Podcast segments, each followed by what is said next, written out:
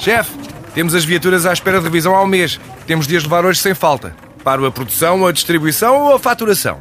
Cuide da sua empresa, que a Renault cuida das suas viaturas.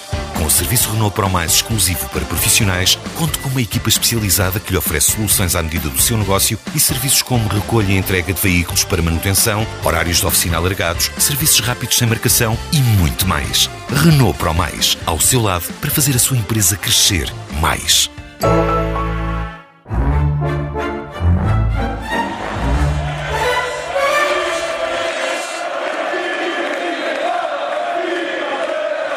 Olá, queridos ouvintes. O Benfica venceu ontem o Nacional da Madeira por 4-1 e os benfiquistas saíram à rua e comemoraram como se tivessem sido todos contratados pelo Bayern por 35 milhões de biscas.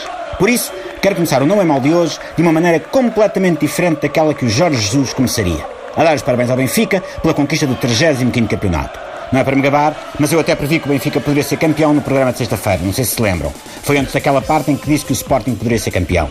Eu só não adivinho os números do Euro Milhões ou que treinador esquisito é que Pinto da Costa se vai lembrar de contratar a seguir. O Sporting fez um grande campeonato. Grande! Neste momento eu podia estar a dar os parabéns aos Sportinguistas e à estátua do Marquês de Pombal com o Leão em Lisboa podia ter dado lugar a uma estátua do Jorge Jesus com o João Mário.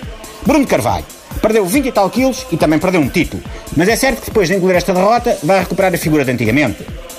Ontem a coisa esteve tremida. Aos 20 minutos dos jogos de Braga e da Luz, o Sporting era campeão. Os Leões estavam a ganhar na pedreira, o Benfica não conseguia dar a volta ao Nacional e a esperança de um volte-face espetacular no topo da classificação encheu os corações de milhões de Eduardos Barrosos e Maria José Valérios por esse mundo fora.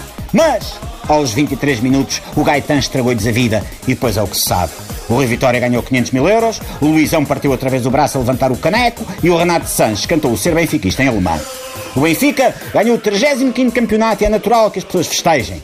Quando o Benfica ganha, todas as dívidas fiscais a particulares são perdoadas. A Moody's aumenta o nosso rating para platina de broada a ouro com filigrana de pedras preciosas, o buraco do ozono da segunda circular fecha-se, o pica-pau perneta do estuário do Tejo começa a copular de forma a garantir a propagação da espécie e o Jon Snow ressuscita.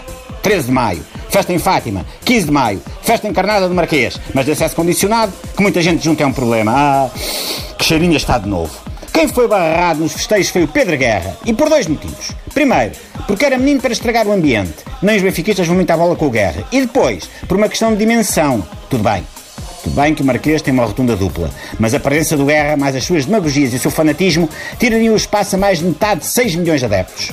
Figuras a destacar no campeão Benfica. Rui Vitória. Foi um grande mister. Basta dizer que fez com que o Eliseu parecesse o melhor defesa esquerda do mundo. Mas não admira, porque estamos a falar de um homem que já treinou Fátima. Milagres é com ele. Jonas, ontem voltou a marcar. O ponta de lança brasileiro perante as balizas tem a frieza de uma chita, a abocanhar a carótida de uma gazela, de um Vítor Gaspar a anunciar um brutal aumento de impostos, de um Pinto da Costa a culpar Lopetegui por todos os males do mundo, incluindo os programas da tarde dos canais generalistas. Marquês de Pombal. Vá lá saber-se porquê foi mais festejado pelos adeptos do que Luís Filipe Vieira. Enfim, mistérios do futebol para o ano a mais. Até amanhã, Peps, do Benfica, e do Sporting, e do Porto, e do Braga, e do Aroca, e Rio Ave, e toda a gente, incluindo o Otávio Machado.